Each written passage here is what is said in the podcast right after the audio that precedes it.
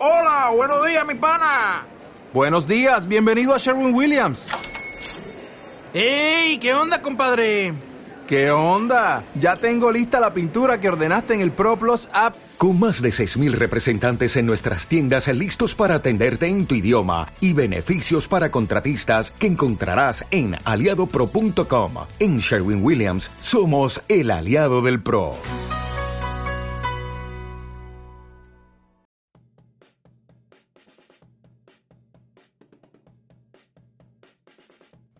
Estás escuchando Por Arte de Birli Birloque, tu podcast cultural.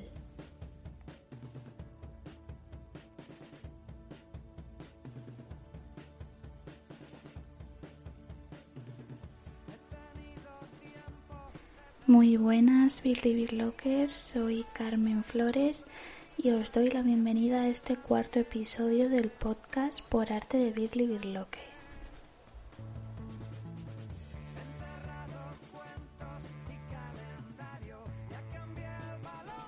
Continuamos con la sección de Generarte para este cuarto episodio y hoy voy a hablaros de mitología.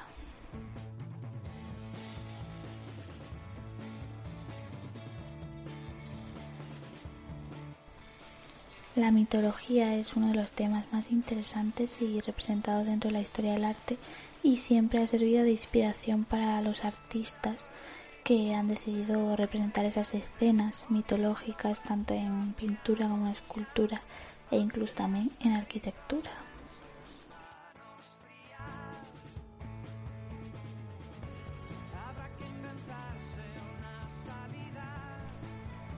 Los mitos y las hazañas lo que vienen a representar son esas moralejas del ser humano a través de de escenas protagonizadas por dioses. Cada mito guarda un significado que nos hace reflexionar en torno a nuestras acciones y a lo que venimos haciendo en nuestra vida diaria. Pero claro, son los dioses los protagonistas, los dioses y las diosas. Quizás para no vernos reflejados directamente en esos hechos, pues nos lo cuentan a través de seres imaginarios, seres que pues no han existido, eh, son ficción y son ellos los que protagonizan algo que realmente debería protagonizar el ser humano como tal.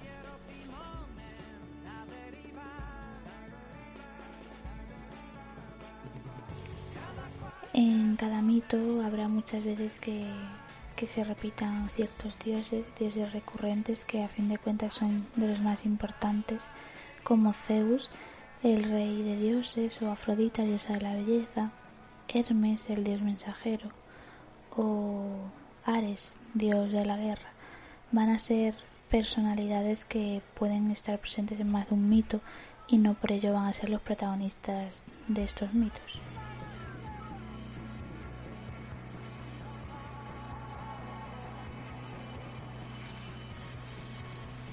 El primer mito del que os voy a hablar hoy trata el tema del amor, del amor inalcanzable que al final se acaba alcanzando. Habla de Eros y Psique. Creo que os va a sonar, pero igualmente os lo voy a contar.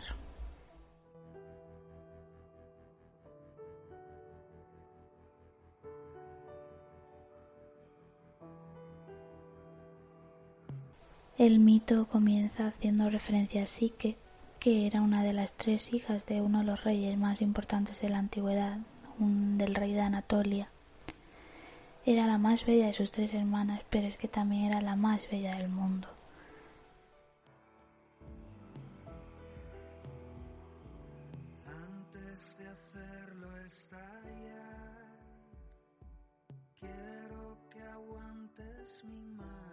Decían que aquel que se atrevía a admirarla se quedaba embelesado con su belleza.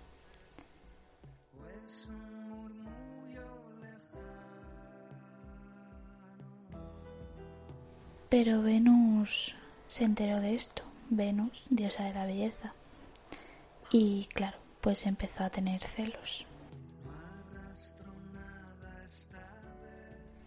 No aceptó de ninguna manera el hecho de que sí que además no era diosa ni era nada, era una simple mortal, pues fuese más bella que ella. No lo aceptó y por eso decidió hacer alguna de sus hazañas.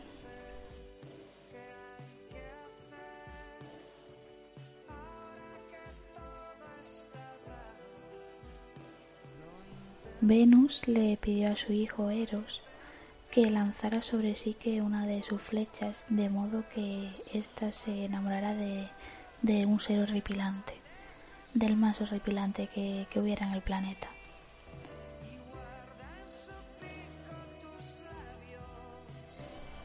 Eros, por supuesto, obedeció a Venus, pero accidentalmente se clavó a sí mismo una de las flechas que iba a lanzarle a Psique. ¿Y qué pasó? Pues que esto provocó que Eros se enamorara loquísimamente de Psique. La cosa es que Eros nunca se había enamorado, nunca jamás. Entonces se vio un poco perdido, no supo muy bien cómo actuar y decidió pedirle ayuda a Apolo, dios de la luz y dios de la verdad.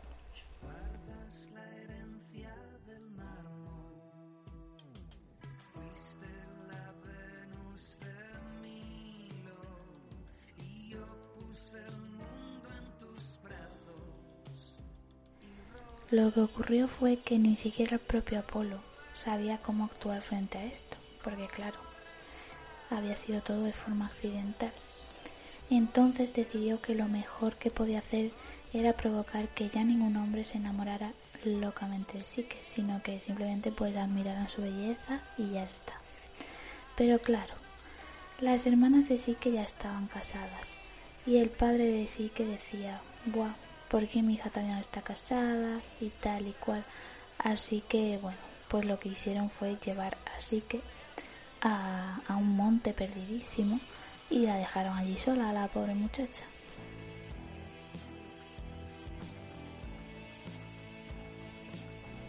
Evidentemente el padre de Sique pues estaba triste por haber abandonado a su hija vilmente, pero bueno, se lo aconsejó a Apolo y este le hizo caso y nada, pues dejaron a Sique en lo alto de una colina y demás y se quedó dormidísima. Y después al despertarse pues una voz la guió, dice el mito, la guió y le dijo que una persona, su esposo, la visitaría de noche. Pero lo haría en total oscuridad y ella jamás podría hacer nada para verle la cara, o sea, todo muy misterioso.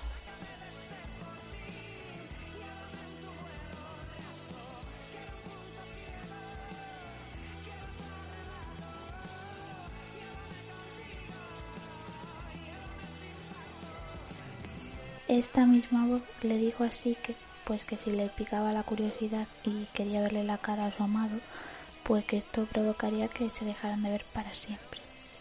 Pero claro, la curiosidad mató al gato. Y después de cada visita todas las noches, aunque no le veía la cara, pues la chica ya se estaba enamorando de su amado. Pero claro, ella no podía contarle a nadie cómo era esta persona, porque no le veía la cara. Así que bueno, pues una noche eh, sí que encendió una vela y se acercó al rostro de, de, su amado Eros. Y mientras le veía el rostro, pues una gotita de aceite caliente cayó en la cara de, de Eros y él pues se largó, se largó muy molesto y enfadado y, sí que pues estaba tristísima porque claro, jamás volverían a verse tal como le advirtió la voz.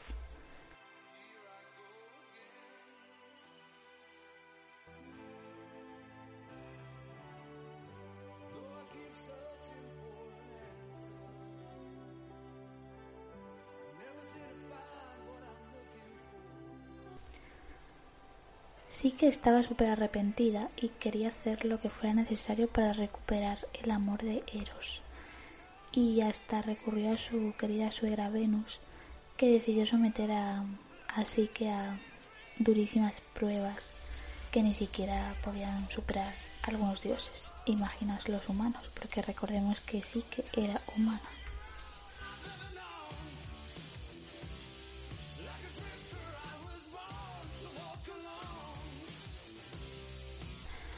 A pesar de todo fue superando las pruebas y la última que le pidió Venus fue que le trajera un poco de, belleza del inframundo, de Perséfone.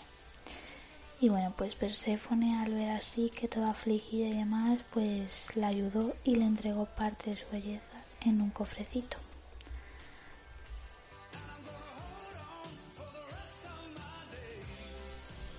Pero sí que seguía sin aprender, y es que había sido una curiosa anteriormente, a pesar de que le habían advertido que no lo fuera, le salió mal y ahora pues quiso ser una ambiciosa y al volver a llevarle a Venus la belleza de Perséfone, pues abrió el cofre porque ella también quería un poco de belleza para ella, no tenía suficiente con ser la más guapa de todo el mundo, ¿sabes?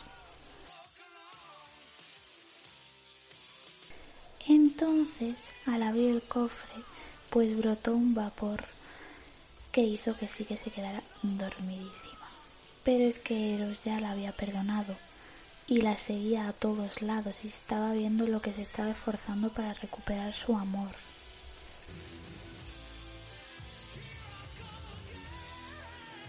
Entonces Eros se acercó a Psique y la reanimó con un beso y desde entonces pues fueron felices supongo y no sé si comieron perdices, pero vaya, que es una de las historias de amor mitológicas más representadas en la historia del arte. Supongo que conocéis la famosísima escultura que se encuentra en el Museo del Louvre, que es de Antonio Canova, que se llama Eros y Psique. En esa escultura se inmortaliza magistralmente el momento exacto en el que Eros ha reanimado a Psique con el beso. Se ve la cara de ambos muy cerquita, justo al dar el beso a, su amada. Esta escultura de Canova fue también portada de uno de los discos más famosos de White Snake, en el que se encuentran temazos como Here I Go Again o Crying in the Rain. Pero bueno, tampoco es plan de ponerme ahora a hablar de música, eso lo dejo para otro podcast y mejor os cuento la pequeña moraleja de este mito.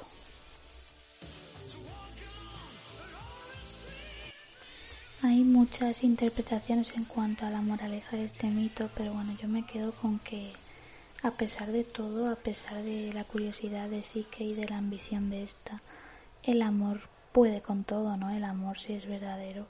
Yo creo que, que puede con todo, por eso Eros, a pesar de su enfado, perdonó a Psique, la seguía a todos lados y, y al final la reanimó. Y ella también hizo todo lo posible por recuperar su amor. También nos podemos quedar con ese dicho de que el amor es ciego porque sí que, a pesar de no haber visto a Eros, se enamora de él simplemente por tenerle al lado cada noche. Y bueno, la curiosidad es cierto que, que pudo con ella, pero ella ya le amaba, entonces yo creo que eso es bonito, ¿no? Que al final el amor surge de forma azarosa, igual que Eros accidentalmente se clavó la flecha y se enamoró de ella, pues ella se enamoró de él sin haberle visto. Al final todo es azar, pero se basa en que la confianza mantenga ese azar y mantenga unidas esas dos personas que se han encontrado en el camino.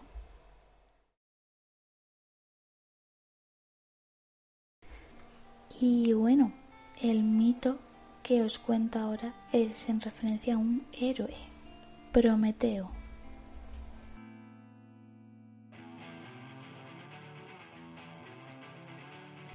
Prometeo era parte de una generación de titanes que dominaron la, la edad de oro del mundo, pero luego fueron derrotados por los dioses olímpicos.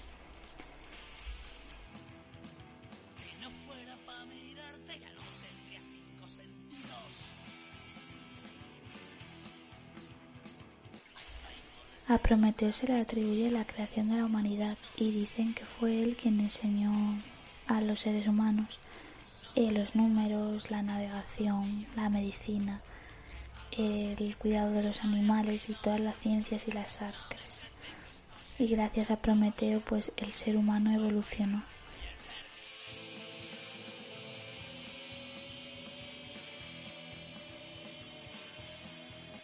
Pero claro, lo que más querían y ansiaban aprender los hombres y lo que más ansiaba también enseñar Prometeo era dominar el fuego.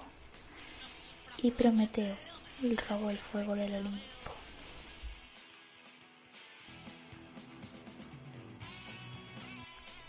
Y por supuesto esto enfureció mucho a Zeus, el rey de dioses, el, el rey de los dioses del Olimpo, que para vengarse decidió enviarle a Prometeo a Pandora, con una caja que contenía todos los males del mundo. Y bueno, Prometeo fue más o menos listo y no sucumbió, pero su hermano sí lo hizo, Epimeteo.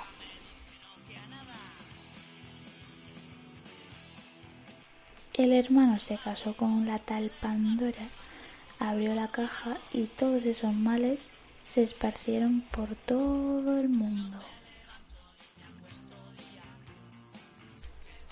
Y Zeus, para cubrirse las espaldas, decidió em, encadenar a Prometeo a una roca en la que un águila le devoraría las entrañas, y solo podría ser liberado si alguien inmortal conseguía ayudarle.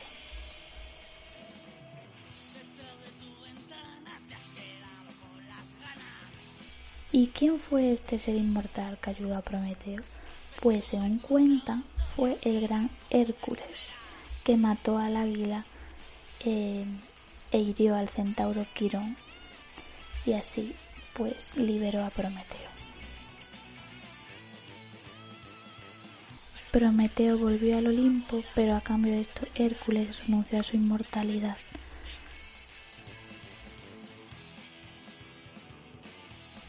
Y quizás la moraleja de este mito nos habla de, de las consecuencias que tiene el pasar ciertos límites. Por ejemplo, Prometeo quiso abarcarlo todo, a pesar de que lo tenía todo controlado, pues quiso más, quiso entregarle fuego a los hombres y esto le hizo pues sufrir lo que sufrió.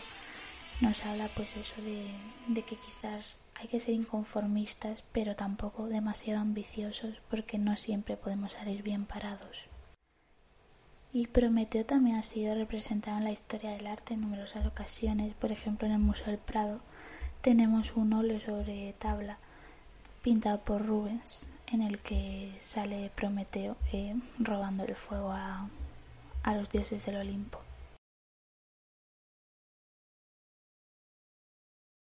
Y bueno, el mismo Rubens también eh, representa a Prometeo en un óleo sobre lienzo siendo devorado por el águila que aparece justamente comiéndole las entrañas.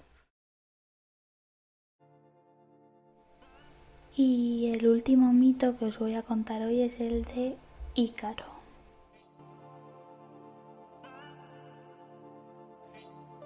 Pero este mito tiene unos antecedentes y hay que contar por qué ocurre todo lo que ocurre.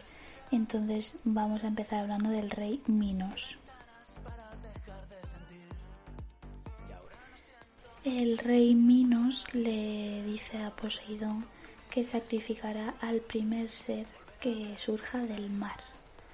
Así que Poseidón pues provocó que saliera del agua un toro blanco.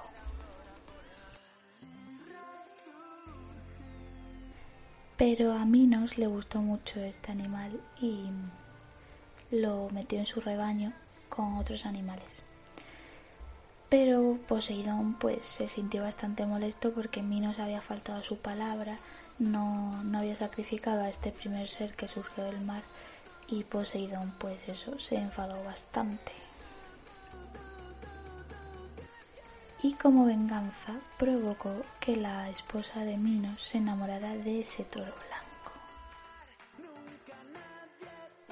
Y aquí entra en juego Dédalo, el padre de Ícaro, que construye una vaca de madera de la cual el toro se enamora. Decide montarla y de ahí sale el Minotauro.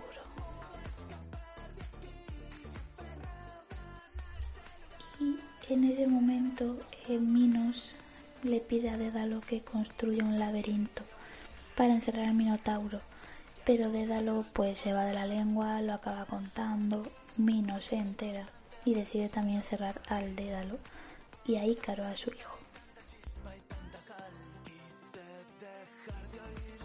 Entonces, encerrados en el laberinto, Dédalo e Ícaro empiezan a pensar cómo pueden escapar y como a Dédalo se le daba bien muchas técnicas de construcción y demás, pues decide fabricarse unas alas para poder escapar volando.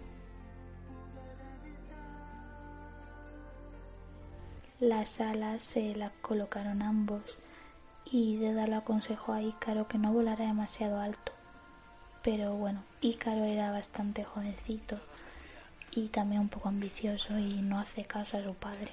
Entonces empezó a subir, a subir, a subir. Y fue lo que pasó. Pues que el sol empezó a derretir la cera con la que habían pegado las alas y haciendo que Ícaro se precipitara al vacío.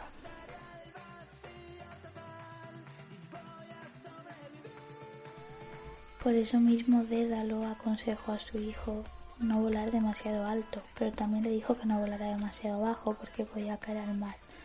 Pero bueno, Ícaro, impactado por los rayos del sol, pues decidió subir y murió, claro. Cayó al mar, cayó al vacío y se ahogó.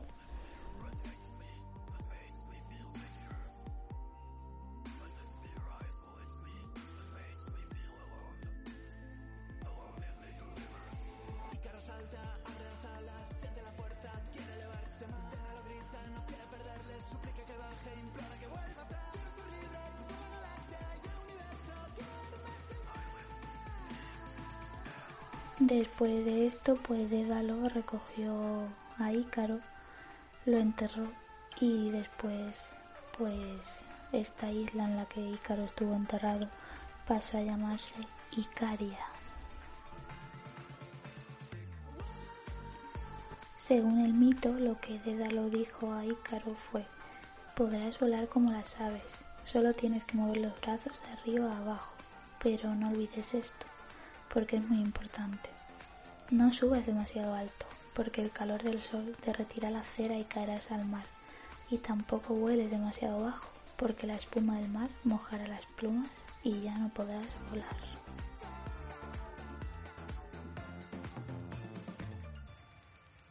Quizás la moraleja de este mito nos habla de nuevo de la ambición, de cómo Ícaro, aun teniéndolo todo, aun teniendo las alas para escapar y la posibilidad de huir, pues con su ambición decide volar y volar más alto, aun teniendo el peligro cerca, pero la ambición le cegó y al final pues le destruyó. Y es eso lo que podemos equiparar a nuestra forma de ser humano, que hay veces en que sentimos una libertad tan grande que sentimos que vivimos sin esas ataduras, pero es cierto que hay que tener un poco de autocontrol porque si acabamos alcanzando el peligro, eso nos va a venir mal. Y es lo que le sucede a Ícaro y lo que nos enseña este mito, que a veces somos un poco ingenuos y como él nos cegamos con los rayos del sol, pero es cierto que hay que tener un poco de mente fría y así el mundo nos pondrá en nuestro sitio poco a poco y la ambición en cierta medida es buena, pero nunca hay que sobrepasar los límites. Ícaro también fue un personaje mitológico muy representado en la historia del arte, por ejemplo en obras de Matisse, de Rubens o del propio Marchagall. En el Pompidou de Málaga tuvimos hace un tiempo una obra de Marchagall que se titulaba La caída de Ícaro y en la que se representaba justamente el momento en que Ícaro con las alas destrozadas cae al mar.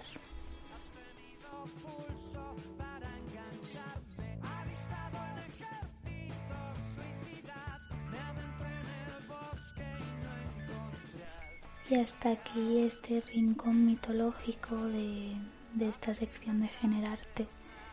Espero que estos mitos, estas moralejas os hayan servido y si no las conocíais, pues os hayan resultado interesantes.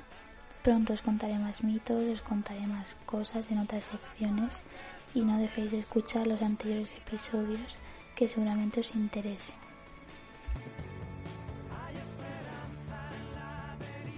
Si ha llegado hasta aquí, pues muchas gracias por seguir escuchando Billy Locker y nos vemos y nos escuchamos muy pronto.